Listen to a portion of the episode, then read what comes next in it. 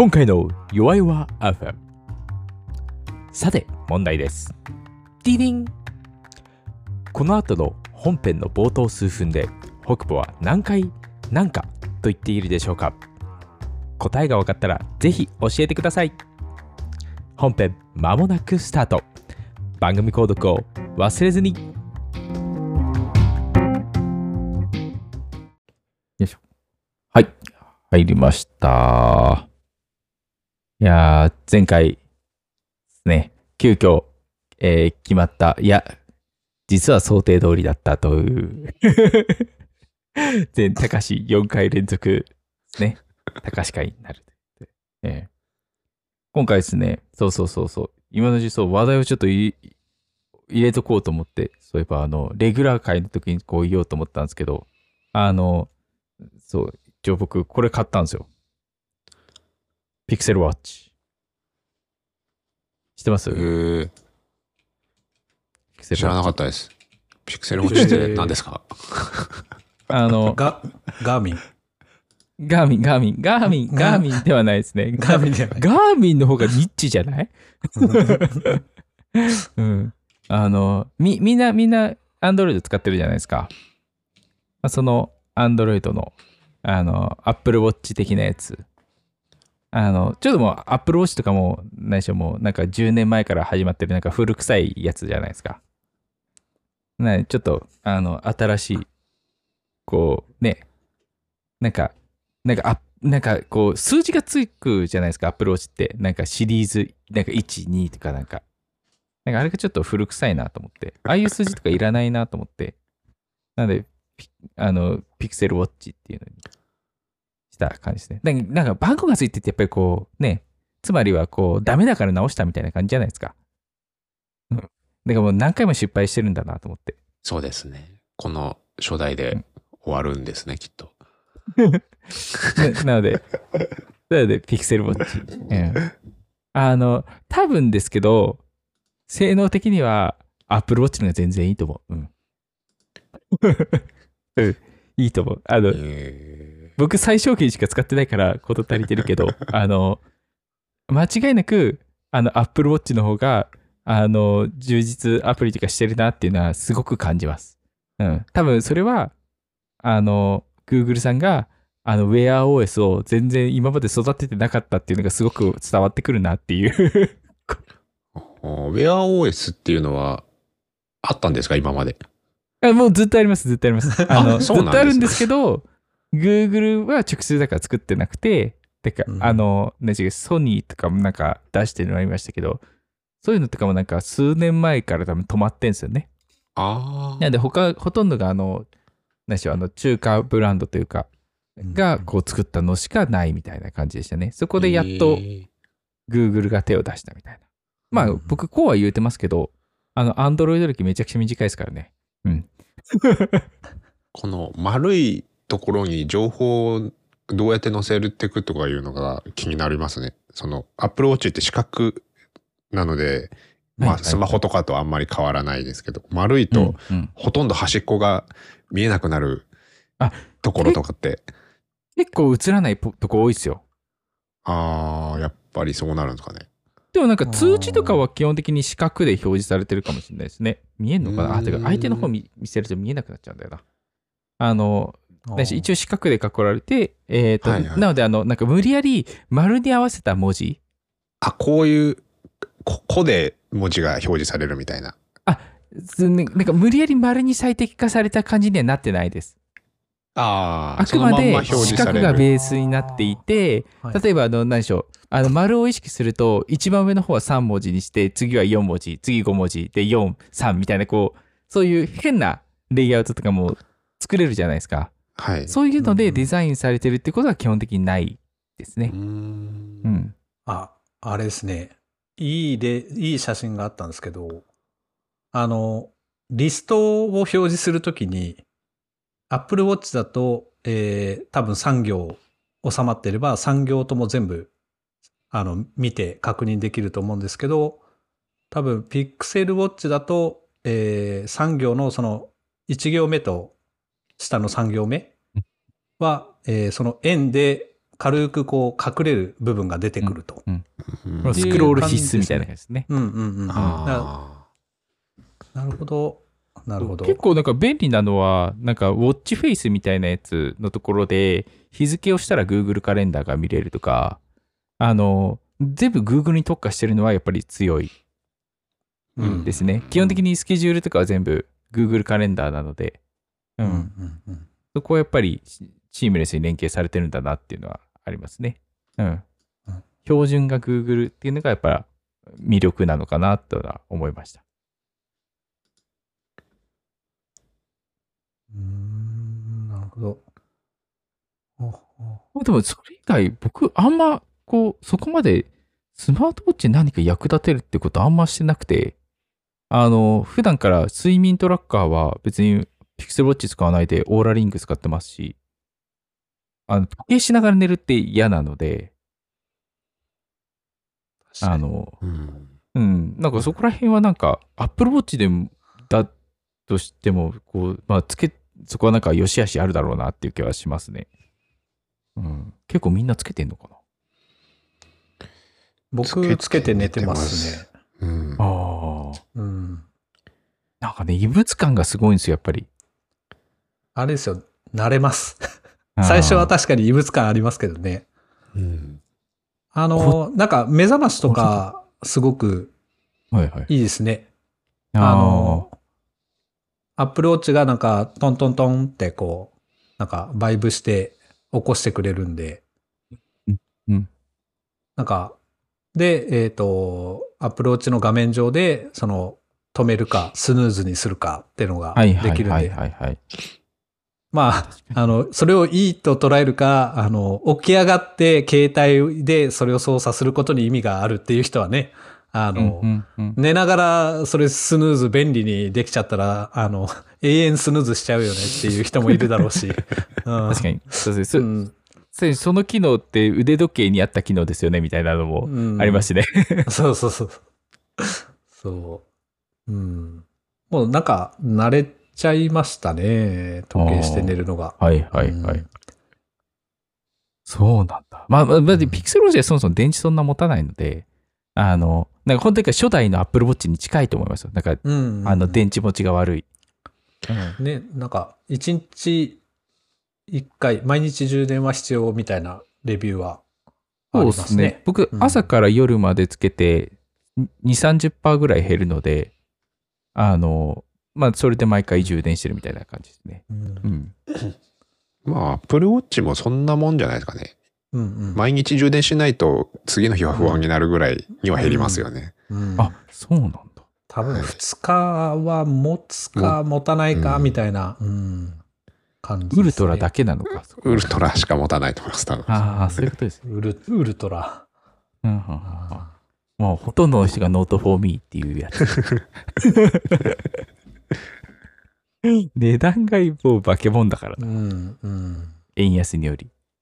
そしたらなんか噂によると、あれですよね。あの、高橋さんもなんか最近買われたみたいな話を。あ忘れてた。まだ一個も話題消化してないじゃないですか。あ、気づきました？気づきました？気づきました。いや、気づきました。完全に今雑談に聞き入ってましたけど、あの、途中で僕がぶっ込まないといけなかったやつですね、これね。いやいや。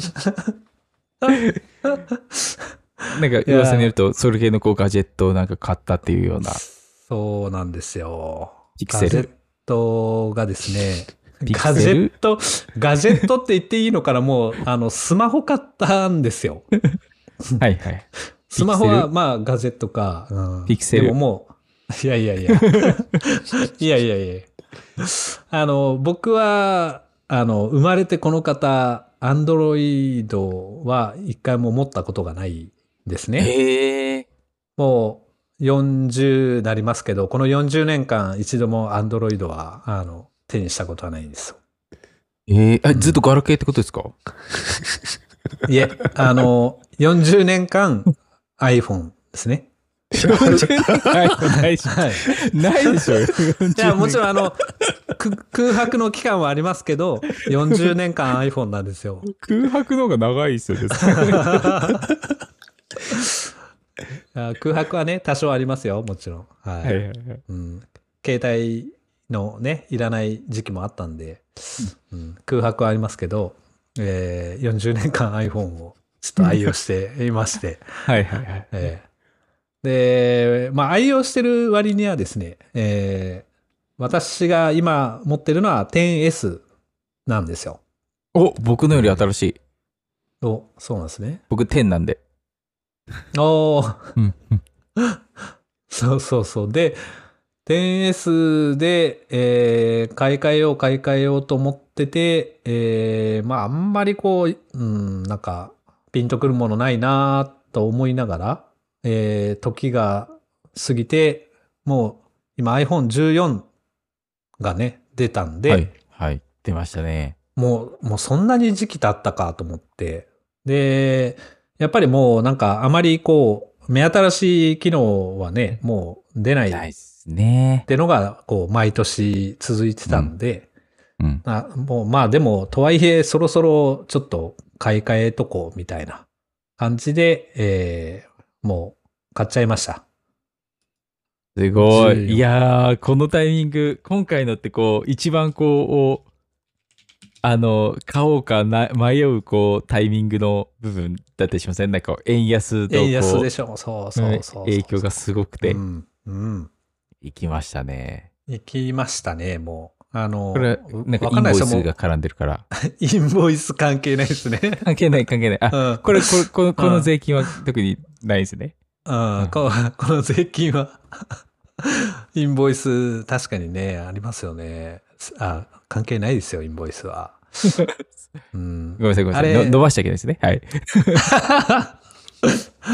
で、買うきっかけはですね、あの、僕の母が、えー iPhone 持ってて、えーで、画面が前から割れてたんですね。ひび入って。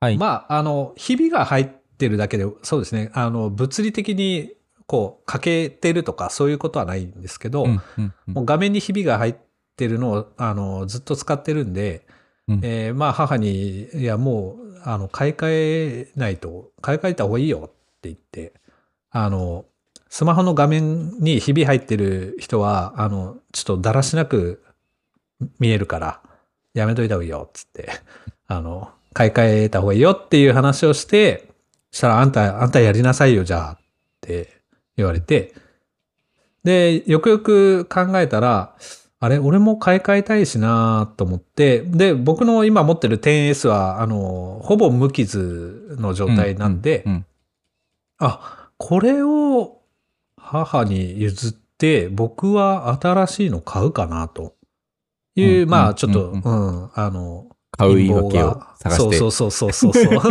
そう。いう陰謀がね、あの、うん頭をよぎったんで、あ、うんそうだと思って、もうこのタイミングで買おうという感じなんで、なので iPhone のこう14が特に良かったとか、これがいいから買いたいっていうようなあの動機ではまあないんですけど、まあ、それでもまあ Android は間違っても買わないんで、あの、じゃあ iPhone の一番新しいやつにするかと。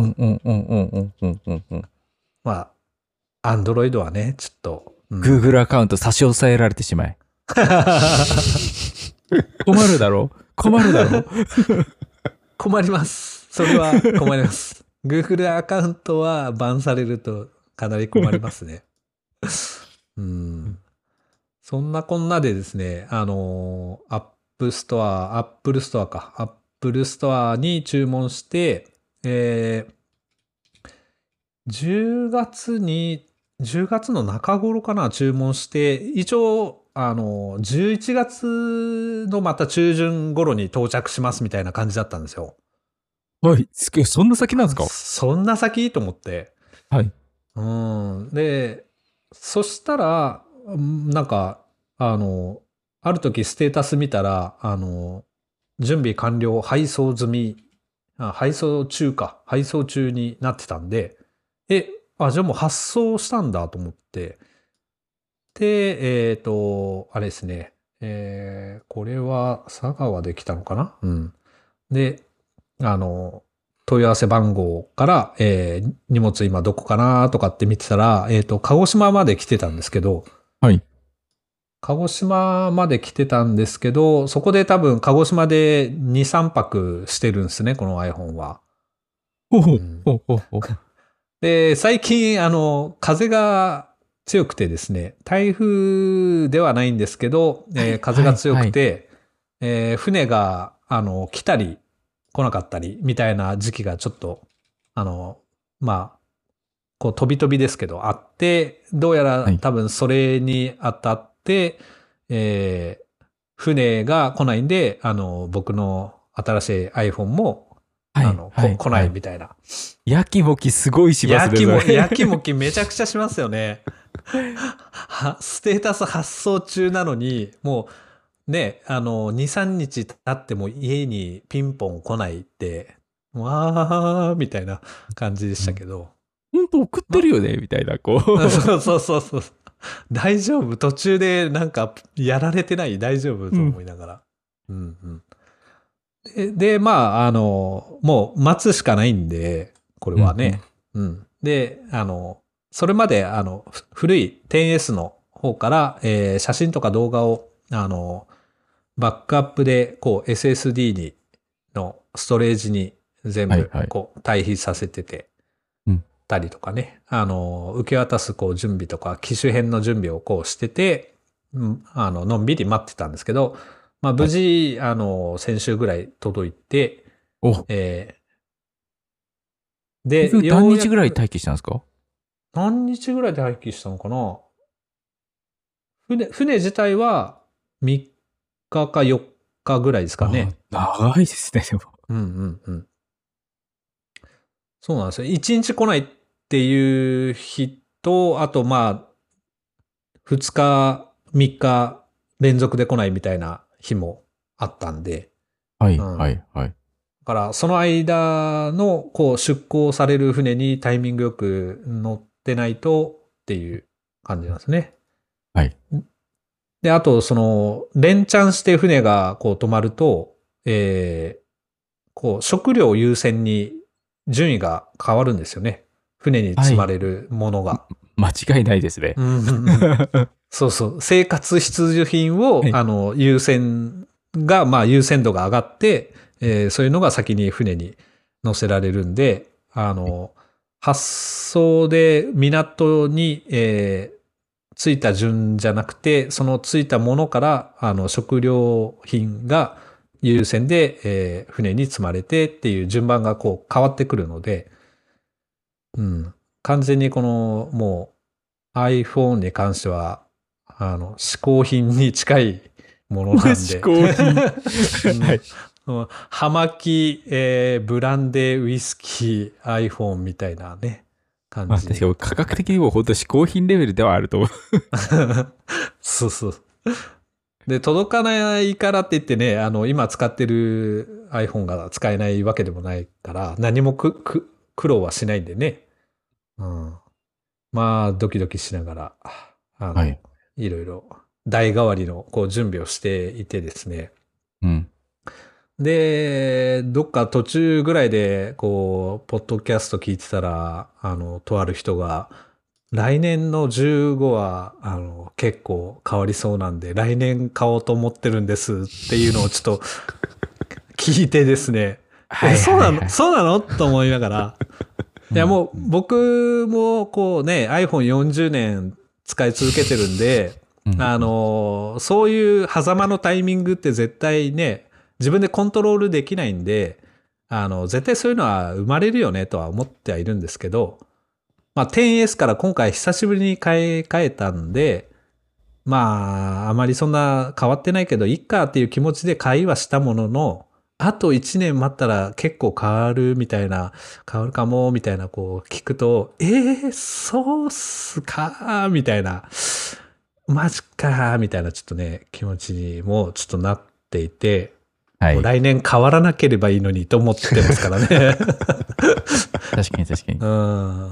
はい。今回買われた iPhone40 でしたっ14ですね。け ?40。はい。iPhone40 年と。14。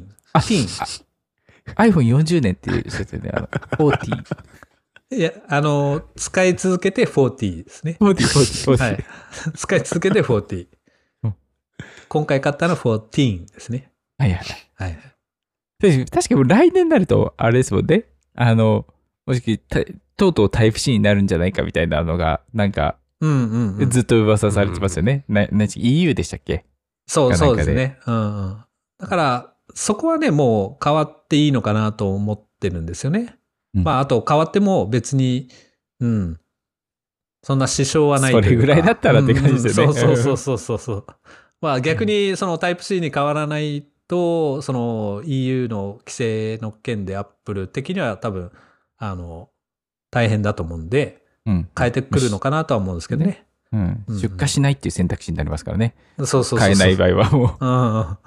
どうぞ変えてくださいっていう感じなんですよね。うん。で、14がね、あの、使えなくなるとかっていうわけじゃないんで、うん、いいんですけど、もうこう、メジャーなアップデートとかがね、デバイスにもしあったら、みたいな。もう僕、ちょっと、膝から崩れるなと思いながら。でもどんなのがつくんだろうっていうのもまあありますよね。なんかあの、前の CM になんかあったあの、何でしたっけ？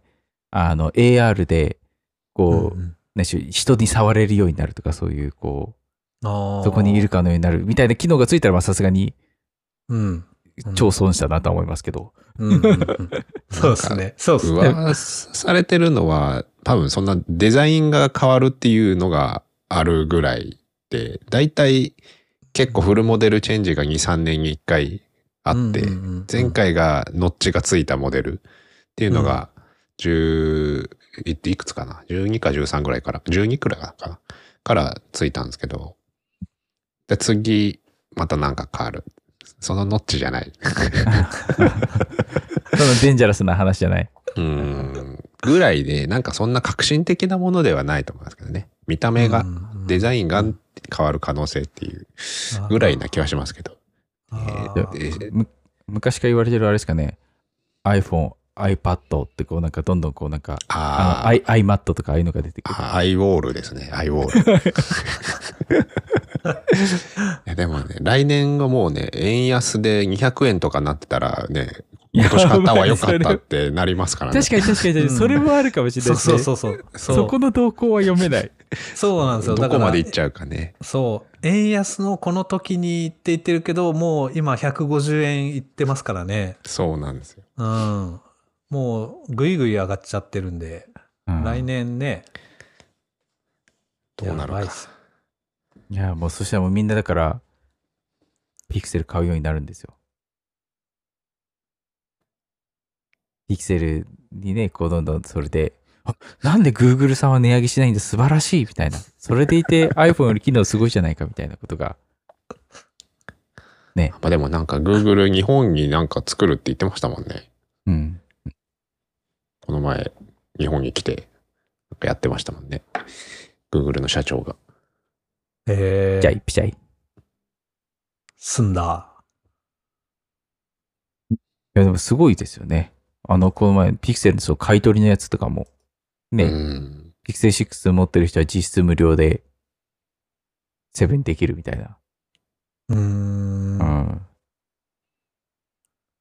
いや、ちょっとなんか、あれですよね。まあ、そこで言うと、アンドロイドのサードパーティー殺しに来てないかっていうのはありますけど、うんうん。まあ、そうっすね。えーアップルもね、に似たようなことはね、やってるんで、あれ、アプリとかね、い新しいアイデアのアプリとかを、なんか、どんどん標準に取り込んで、とかね。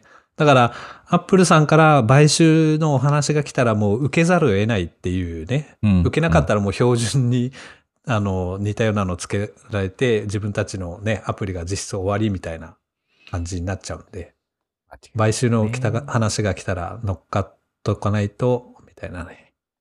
もう選択肢があるようでないんですよね。もう断れないみたいな。うん。やばい、そうだ、でこここの話だけを知るわけにはいかないですそうですね。そうですね。ね。はいはい。で、しましたえっとですね、あの、僕気になるんですけど、この iPhone って、まだ iPhone の話はあの続きますけど。そうですね。外れなかった話が。はい。はいはい。あの、クイックスタートっていう、あの、機種変するときに、あの、古い方の端末と新しい端末を横に並べて、あの、お互い Bluetooth をオンにしておくと、えー古い方から新しい方の iPhone を、こう、写真でパシッと収めると、あの、機種変を勝手に、勝手にじゃないですね。機種変がそこからもう始まるみたいな。はいはいはい。あの、まあ、要は旧、古い旧端末が、えー新端末を認識して、じゃあそっちに、あの、機種変しますねっていうので、あの、いろいろ、まあ、チュートリアルみたいなのが出てきて、まあ、その通りにいろいろ情報を入力していくと、えー機種変が完了するというようなのがあるんですけど、果たしてクイックスタートで良かったのかっていうのが今ちょっと疑問に思ってて、はい。えっ、と、まあ、おそらく、あえっ、と、クイックスタートと、あと iCloud にバックアップを取ってから機種変するタイプと、で、まあ、あの、手軽なのはその2つがあるんですけど、えー今回クイックスタートでやって、で、えーログイン系のやつが全部ログアウトされているので、アプリがですね。えーこれまた最初から全部のアプリを、えーログインしていく感じにこうなってはいるんですけど、一部そうじゃないのもあるんですね。はい。これは移行の仕方で違いがあるのか、アプリの実装次第で、こう、そういう違いがあるのかっていうところで、こう、なんか、えーどっちなんだろうっていうのがちょっとわかんないなって感じのとこですね。あ気持ちわかりますわかりますわかります。よくあの iCloud でシンクして、こう、アップ、何でしたっけ、データ引き継ぎとかするときもなんか似たようなこと起きる起こりますよね。うんうんうんうんうん。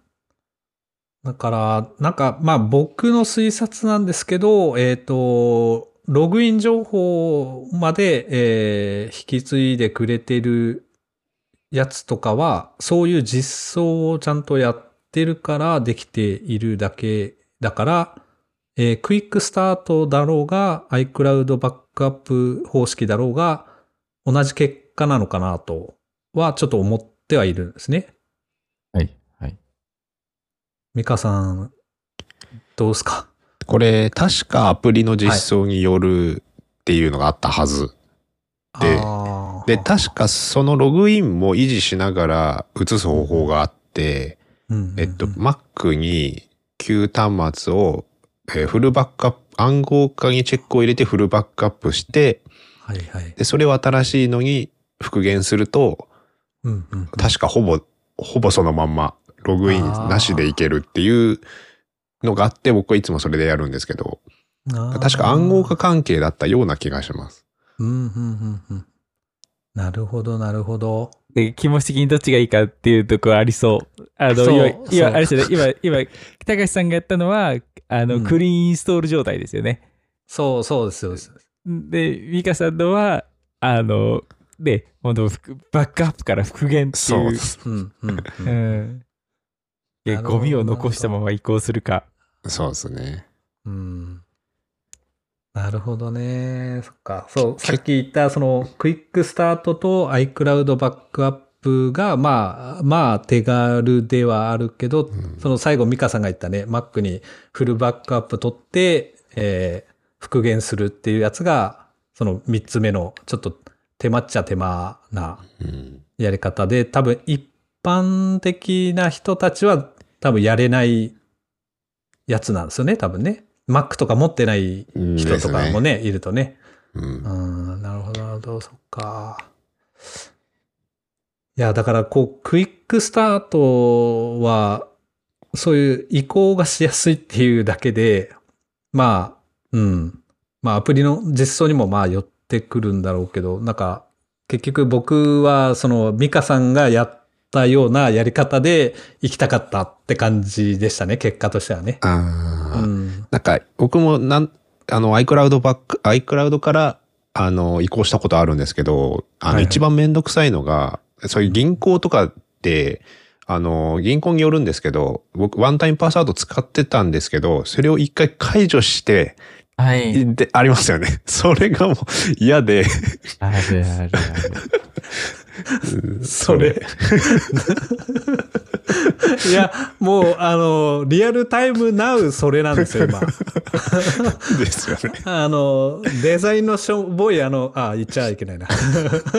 ワンタイムパスワードっていうアプリを、その、その銀行によるっていう、その寄った銀行が使ってるんですね。で、一回その銀行のサイトで、そう、今言ったみたいに、あの、一回解除して、解除したんですよ、昨日の夜。はい。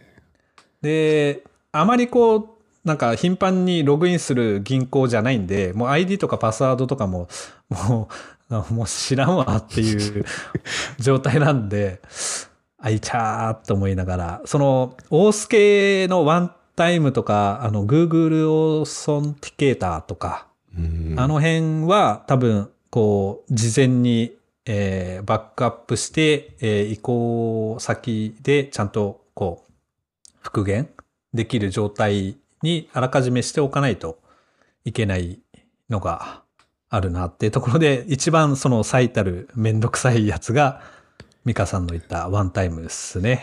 うんですね、うん。ね。銀行のやつにログインして、また、こう、トークンを払い出して、ワンタイムパスワード有効にして、みたいな。で、アプリの、あの、ちっちゃい説明書書いたら、あの、あ、見たら、そういうこと書いてあるんですよね。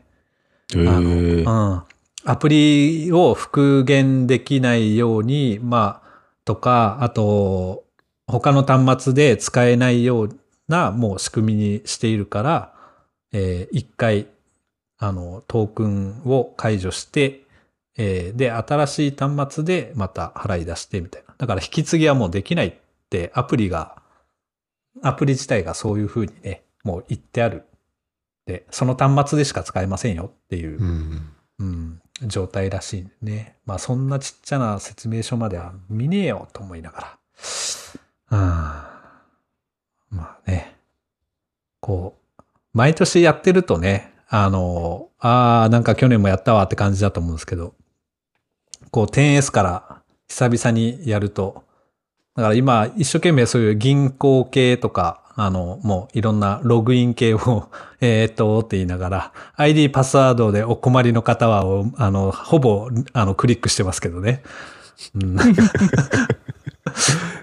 うんとね、なるほどね。さあだから、その辺なんかどうにかなんないのかな と思いながらね。そういう意味で、こう、あの、クイックスタートでよかったのか、みたいな、うん、感じはありますね。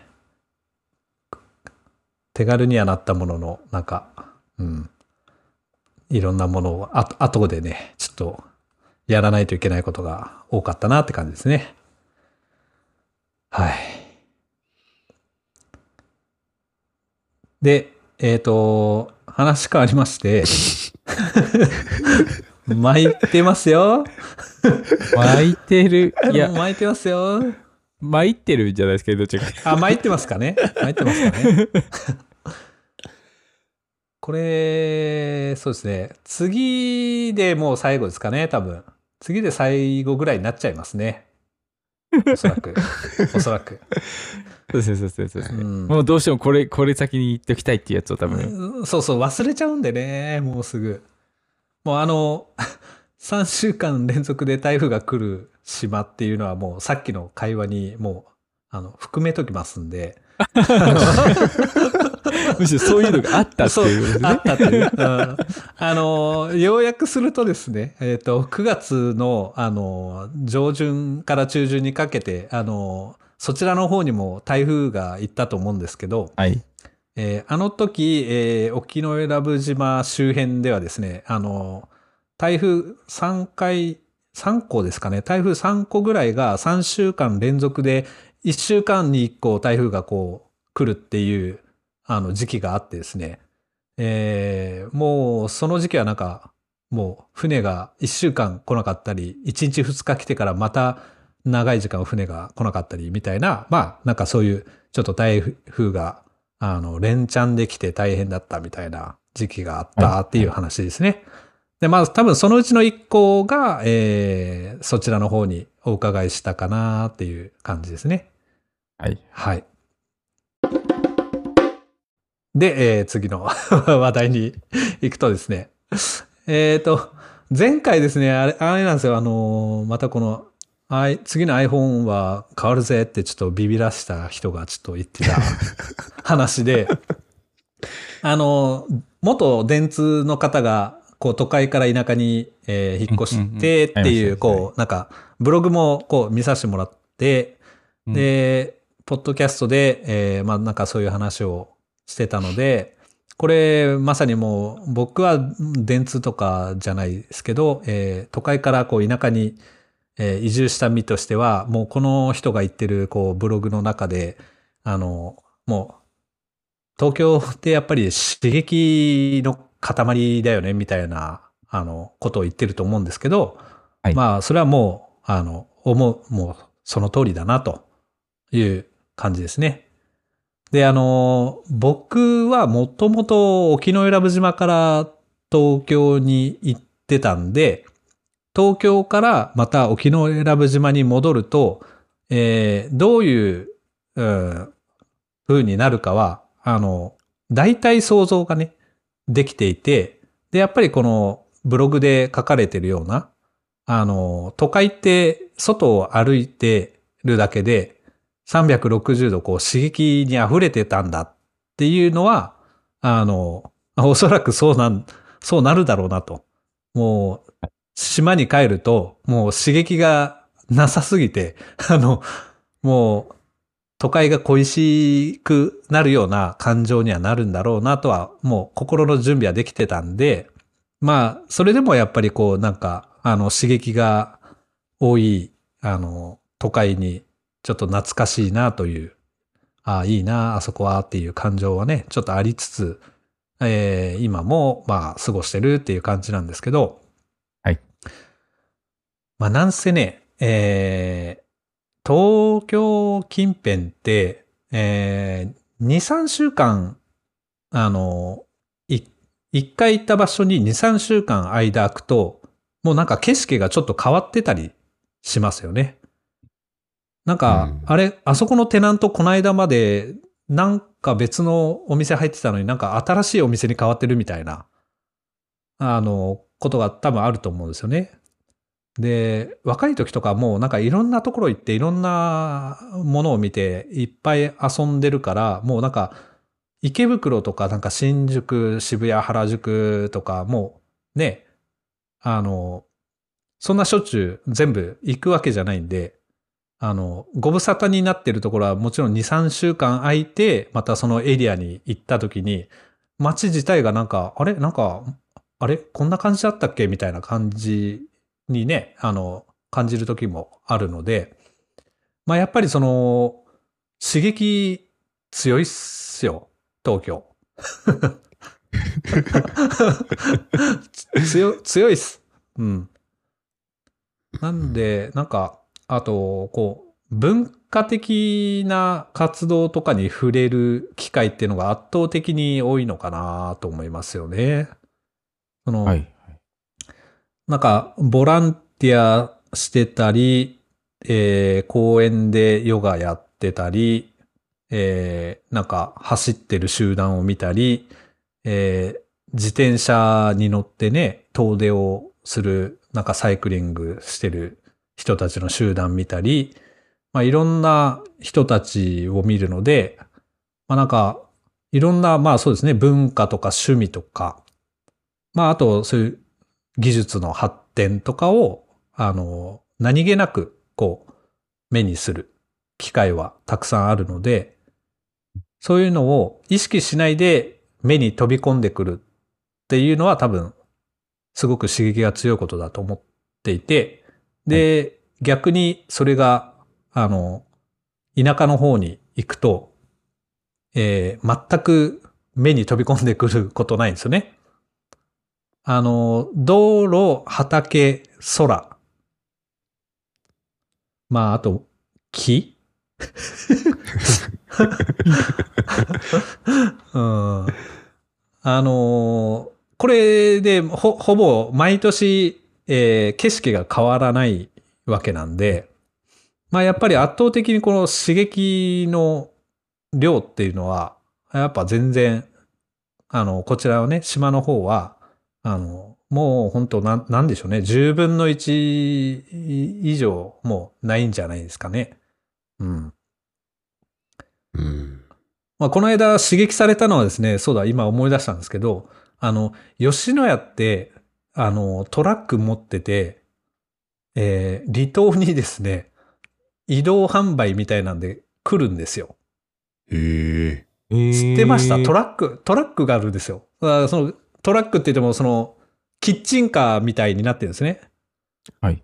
で、結構、大きめのトラックでもう、トラックのラッピングとかも全部、その吉野家のちゃんと、あの、名前とかロゴとか、カラーも、あの、オレンジ色で、へえ。うん入ってて、はいそんなのも、そんなのあったんだと思って、吉野家持ってんだと思って。だから、布教活動しに来るんですよ。うん、だから、それで、まあ、多分1、2週間ぐらい、その、島の、こう、空いてる土地とか駐車場とかに泊まって、で、えーその中でトラックの荷台で牛丼を作って、えー売ると。で、まあ、僕らと、まあ、島の人もずっと島でね、人生過ごしてるわけじゃないんで、多分若かりし頃は、あの、東京とかいろんな、あの、大阪とかね、出て、あの、いろんなところで吉野家の味を多分一回知ってるので、多分懐かしさがあって、すごい行列で来てましたからね。ええ。うん島で、島で行列できてるわと思いながら。うん。で、ううかつに、あの、じゃあちょっと今から公園行こう、行くから牛丼買っていこうかって言って、立ち寄った、えー谷山家は、あの、もう、車から降りることなくドライブスルーのようにそのまま立ち去りましたもんね。うん。うわーっつって、並んでるわーっつって。うん。あの、結構気合、気合い入れて、あの、並んでも買うぞって、こういう気合い入れて、吉野家の牛丼を買いに行かないと、ちょっと厳しいですね。それほど並んでるんですね。それほど並んでましたよ。もええ。う。いやーそう。なのでね、もう、うん。で、あと、その情報格差っていうのは、そういうところから多分、あの、生まれるのかなというのはあ感じましたね。なので、景色見て勝手にいろんな情報が飛び込んでくるのと、やっぱ田舎は、あの、景色からは何も 情報は、あの、一定なので、あの、情報格差は結構あると思います。無意識に知ることっていうのの量が少ないと思うので、えー自分のなんか思考とか、なんかこう刺激を受けたいと思ってる人は田舎に来るべきではないと、うんうんいう感じはしますね。とか、あと、その刺激を受けて、えークリエイティブな仕事をする人っていうのは、えーなんでしょうね。ワーケーションで来る分にはいいと思うんですよね。それはそういう刺激ですもんね。うんうん。そう、うんそうなんですよね。うん。だから1、2週間滞在して、えーそういう、あの、日頃都会にはない、あの、刺激をね、受けに来るのはいいと思うんですけど、多分1、2年の単位で住んでいたら、あの、刺激がなくなると思って、あの、そういう田舎に移住っていうのはした方がいいかなと思います。あ、で、あれですよね。美香さんは沖永良部島に移住したかったけど、これでちょっと考えが変わったって感じなんですかね。そうですね。はいはいはい。はい。ですよね。もう何の、こう、あの、なんだったら東京にすぐに行けないようなところでもいいって言ってたんで、ああ、これ沖永良部島かとは思ってたんですけど。うん、ちょっと 沖縄が、沖縄かなと思ってましたね。あ、沖縄、沖縄、沖縄ね、すぐね、飛行機一本で行けちゃうんで。し親戚ですよね？まあ親戚ですね。うん。沖縄ね、そうですね。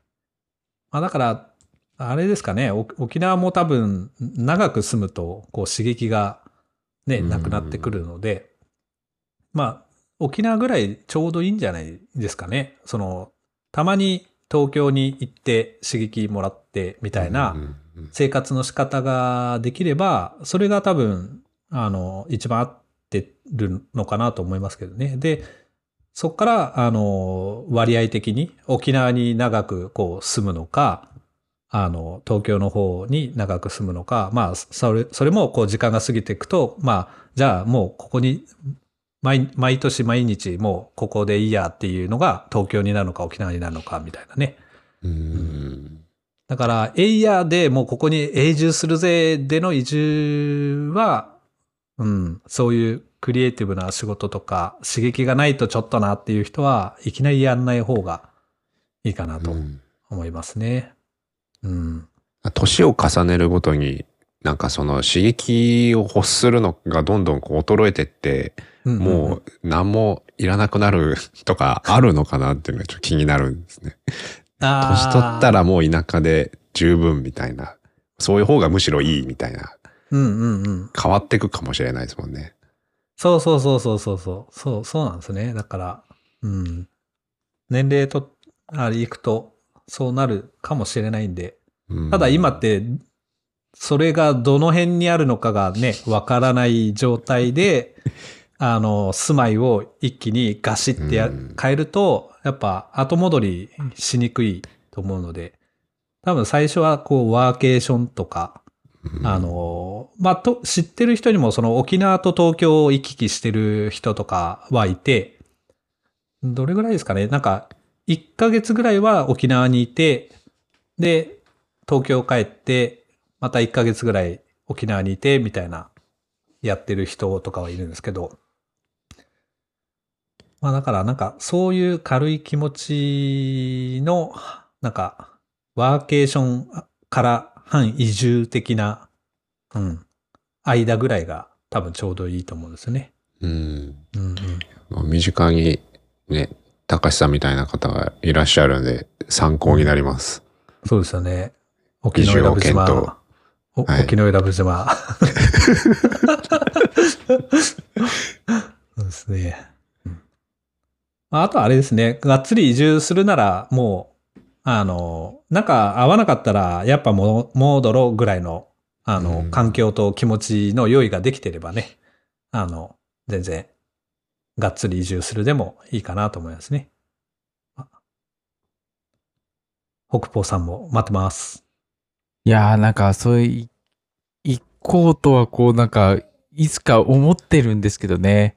なんかその刺激を必要となくなった時に行けばいいっていうのももうあるのかもしれないですね。うん。なんかある程度もうなんかなんでしょう。な僕たちの興味を持つものってどうしてもこういやでも普段それ都会にいるから刺激受けてんのかっていうと僕の場合あのなんでしょう。ね美香さんみたく超都会に住んでるわけじゃないですよ。あの都会ですけどあの なんでしょう。普通のなんだ繁華街じゃない繁華街が近くにないぐらいなので、ほとんどインターネットから仕入れてるような気がするんだけどっていうのはちょっと思ったりはしますね。近くにショッピングモールありません？あ、ありますありますあります。こっちないんですよ。都会すぎて。ああ、わ逆にね。かんないですけど そうそうそうそうそう。都会すぎてね。そう土地が高いんでね。そううん意外とそうそういうのもいいなって思ったりします。うんうん。ちょっと郊外で、あの、すぐ近くにショッピングモールがあるっていうのも、まあ、生活しやすいですよね。うんすごい楽ですね。うんあのそこ行けば済むみたいな。そうそうそう。とりあえず、あの、なんだっけ、フードコート行って、で、あとユユニクロあるし、うんみたいな。こうんう、うん、確かに。それは楽かもしれないですね。ただ、ただ、電気店がないんで、それがやっぱ不便ってなりますよね。あそこ全部アマゾー確かン。オールアマゾン。うん。難しいですね。いや、そうそう。だから、あのーそういう電気店に行って陳列されてるものを見るだけでも、あーっていう、こう、いろいろ刺激があるんですよね。あのーうん。うん。島の電気店行くと、必要最小限しか置いてないんでね。あの、それ以外にもこういうものがあるっていう刺激は一切ないですよねあ。で、うんでもそ、その気持ちわかります？あの、ショッピングモールに入ってる電気店も、うん似たようなもんかなって いう気がするんですよね。あの、何でしょう、スペースが超狭いじゃないですか。ああ、はいはい。なので、そもそも置けるものがね、うん。まあ、そもそもちゃんと中に入ろうと思わないレベルというか。ああ。うん、うん。その気持ちはすごくこう、うん、わかる。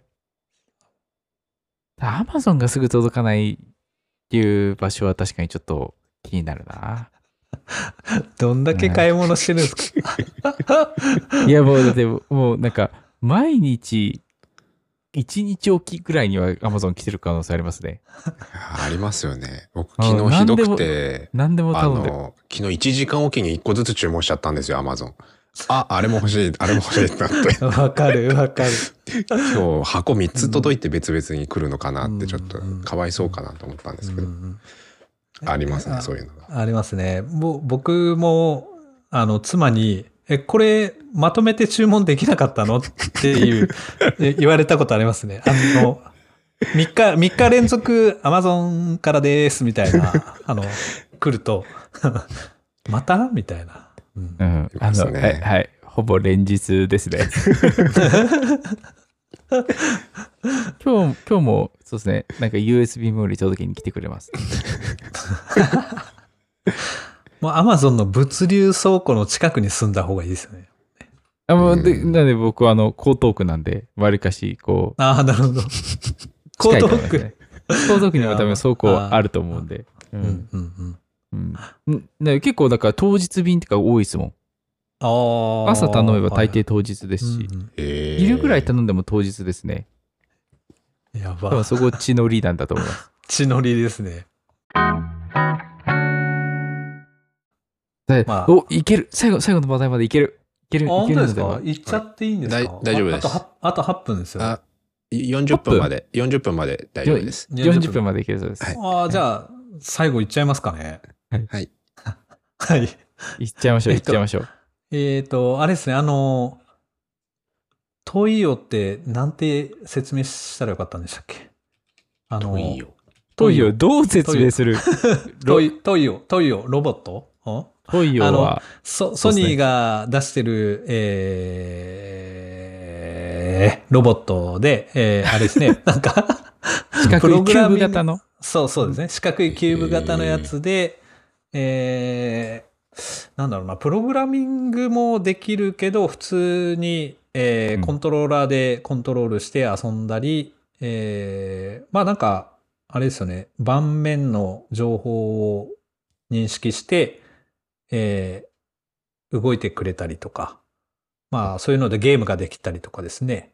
ゲームって言ってもそのモニターがあるわけじゃないので、そのキューブが、タイヤがついてて、こう動いて、えーまあいろんな遊びができるっていうやつ？説明があれですけど、うん。詳しくは、あの、トイオのホームページを見てもらえば って感じなんですけど、はい。うん。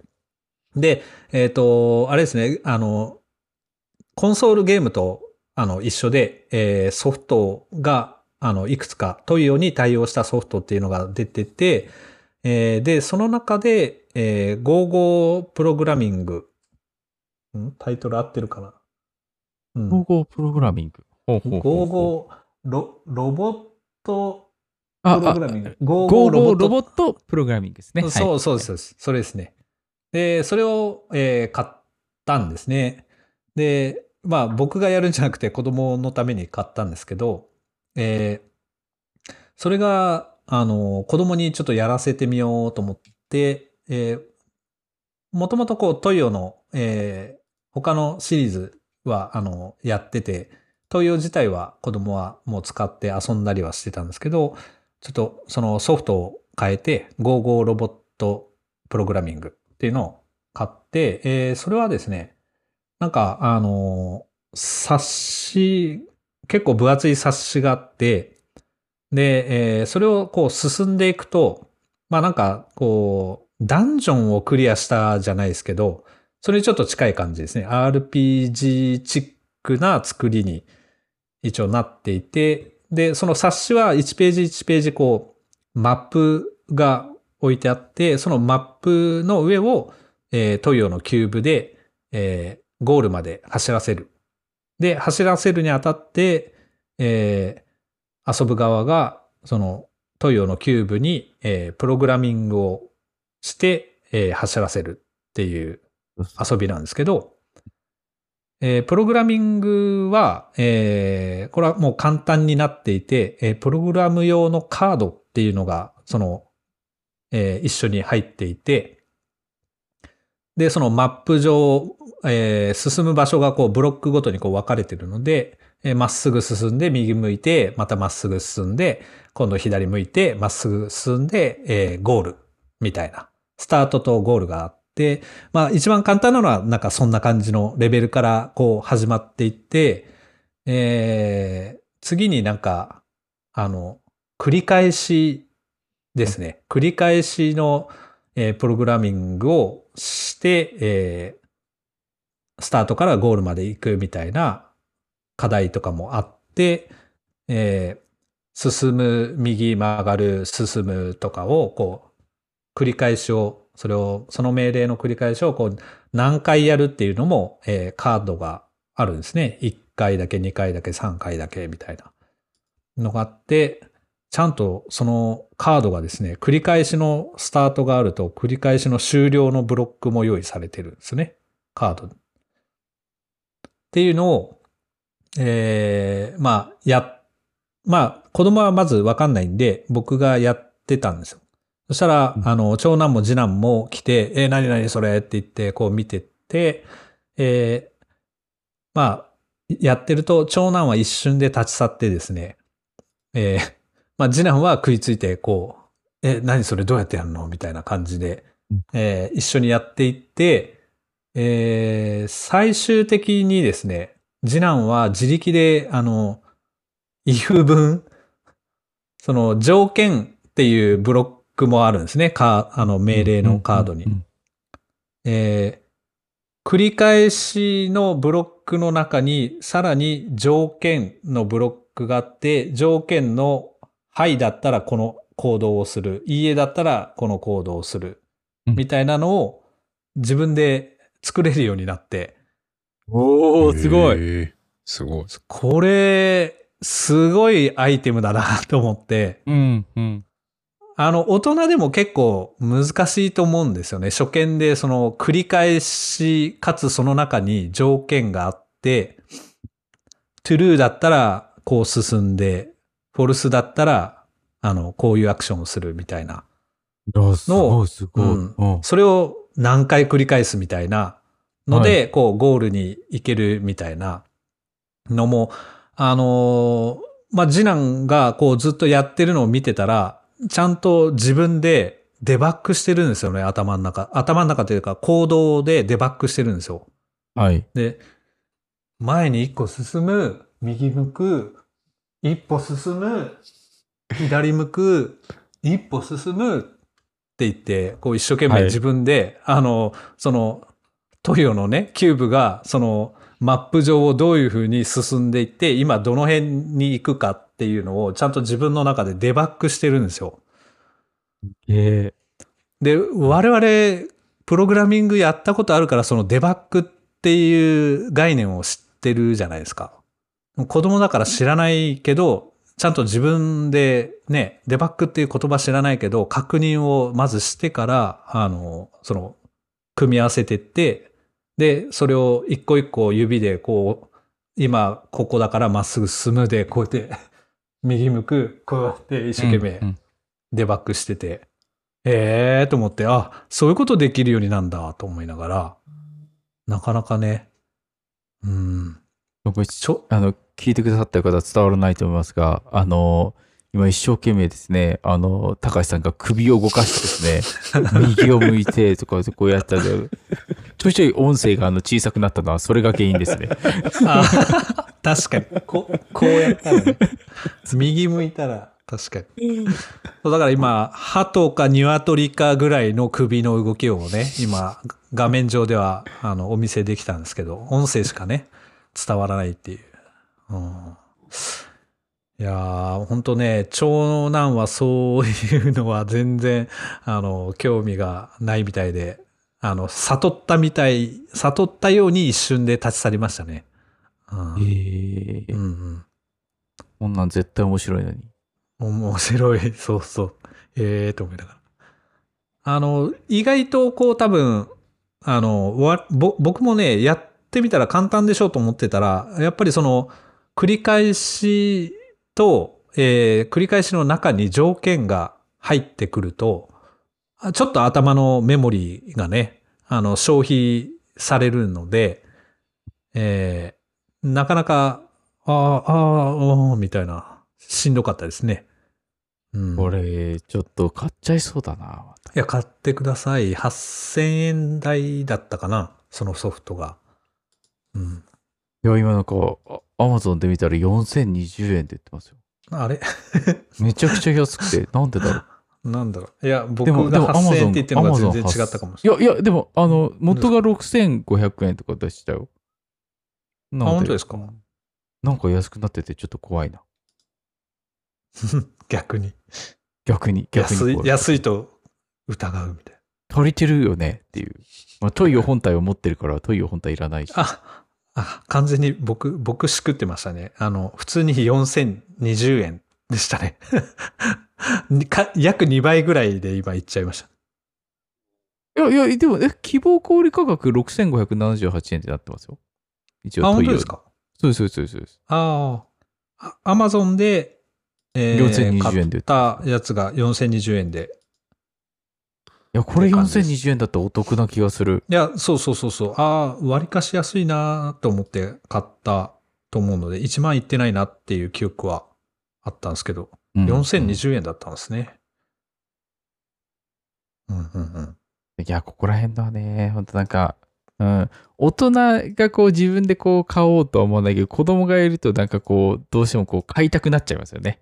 うんうん、そうそうそうそうそう。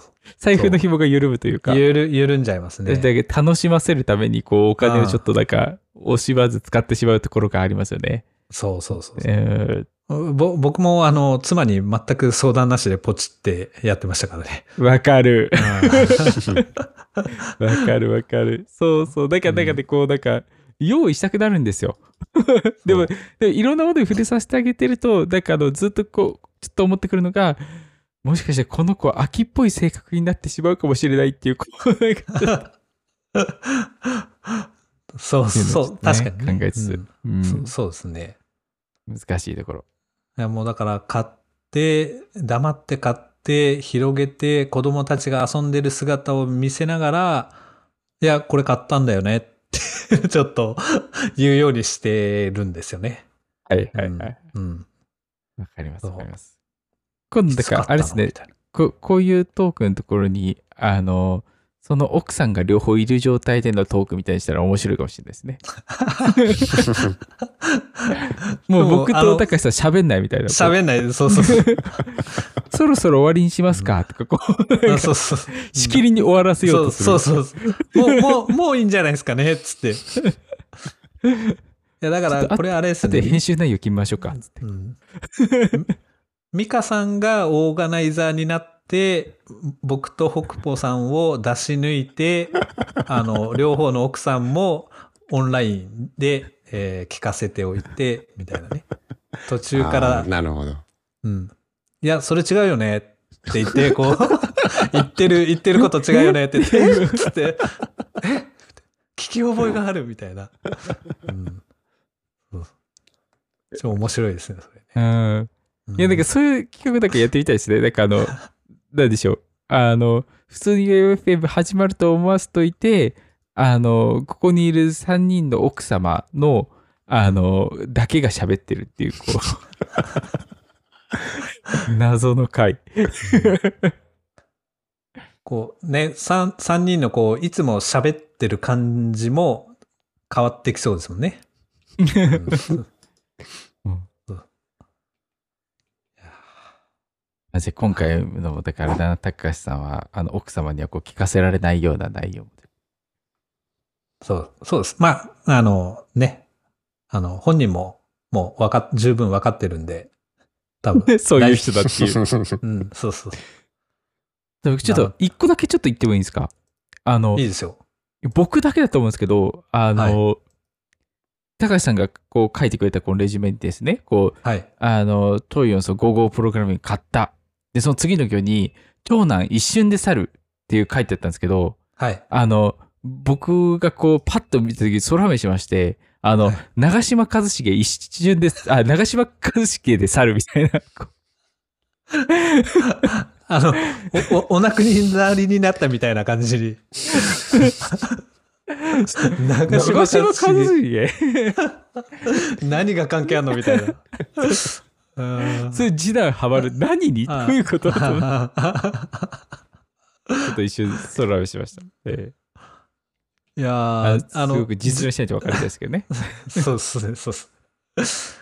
いや、じ次男、ハマりごとが結構多くてですね、えっ、と、今、あれなんですよ、チェスを教えたら、チェスやろうって言って、あの、あ最最近結構やってるんですよ、チェスを。やっていらっしゃいますよね。はいはいはい。で、あの、夜寝る前に チェスしたり、朝、あの、早く起きてお父さんやろうって。あ頭が、頭がお父さん辛いよみたいな感じなんですけど、あの、もう全部のコマの動きを多分2回、3回ぐらいやって覚えれたみたいな。すごい。すごいんですよ。で、あの、将棋で言うと、歩ってあの、ありますよね。うん。で、あいつって一歩ずつしか進めないやつなんですけど、えーまあ、僕とかこう、将棋をやってからチェスっていう世代、世代っていうとおかしいですけど、まあ、そうなんですけど、あの、うん次男は将棋知らないんで、えーはいチェスを先にもう教えちゃったんで、あの、チェスのポーンって、その歩に当たるポーンって、はい最初の1回目は、1回目だったら、あの、2歩前に進めるっていうのがあるんですよね。そうなんですか？うんそう、そうなんですよ。へえ。一歩なんだと思ってました。そうそうそうそうそう。僕も、あの、負負の感覚で、ポンも一歩ずつしか進めないんだろうと思ってたんですよ。はい。そしたら、は最初に動く1回目だけは、あの、2歩進んでもいいと。え。だから、い最初の1回を一歩進んだら、もうその後一歩ずつなんですよね。うんうんうん。で、最初の1回を2歩進んで、次からは一歩ずつになるんで、本当に最初の1回目を動かすときだけ、1歩か2歩か選択ができるんですよね。へえ。で、その頭がないから、僕には考えがな,、ないんで、あの、斜めにこう移動できるやつとか、うんあの、間違ってその領域に置いちゃうことがあるんですよね。はい。だから、ポーンの2つ前に、あの、歩の2つ前の感覚で、あの、角を置いちゃうんですよ。あの、チェスで言うと、ビショップが斜めに行けるんですけど、ビショップを2つ前に置いとけば安全だな、みたいな感じで 置いちゃうんですけど、イエーイっつってこう取られるんですよ。あーって言いながら、そうだったーみたいな。うんそうだった、最初の1回目じゃん、こいつ、みたいな。うん、やられた、みたいな。まあだからそういう、こっちにはこう、将棋のあの動きのね、固定観念が入ってるんで、あの、なかなか、あの、次男とね、あの、いい勝負をしながら、うん、最後は、あの、チンチンにしてやるんですけど。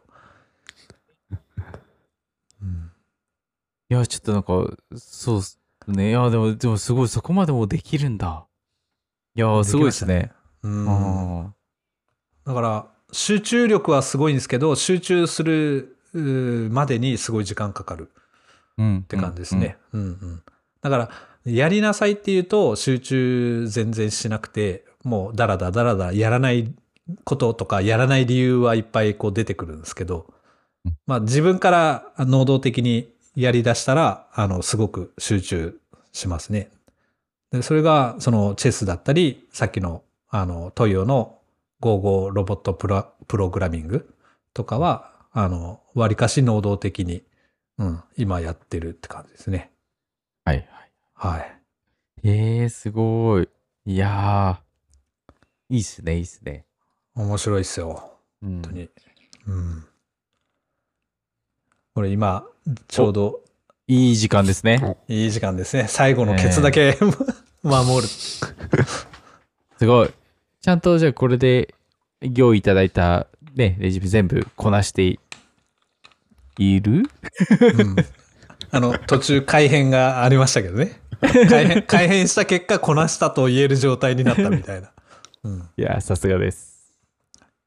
いや、まあ、こんな感じでちょっとまたですね、あの、次回、そして次次回と、またはい、まだまだ続きを、高しスペシャル。え今回これで、これで、こう、高し会の時、毎回ナレーションが悩むんだよな、なんていうか。まあちょっと、はい。結構このね、弱々 FM の、あの、大変なところの一つですね。ナレーションの内容を考えるのが大変。確かにね。うんもう、久々の方が通じないですからね。もうね。そうだから同じの言うぐらいだったらもういらねえじゃんっていうのはあるじゃないですか。うん。なうんのでちょっと、だけどやっぱ違くしたいですよね。んそうそうですよねいいろんなバリエーションをこうやってはいるんですけど。うんうんうん。まあちょっとまた考えたいと思います。はい。なので、はいあの、そうですね。これからもこう、ナレーションも楽しみにしていただきながら、ね、あの、末永く、弱々 FM をお楽しみいただけると嬉しいです。重い。はい結婚式の挨拶みたいな。ということで、また次回も聞いてくださると嬉しいです。ありがとうございました。ありがとうございました。ありがとうございました。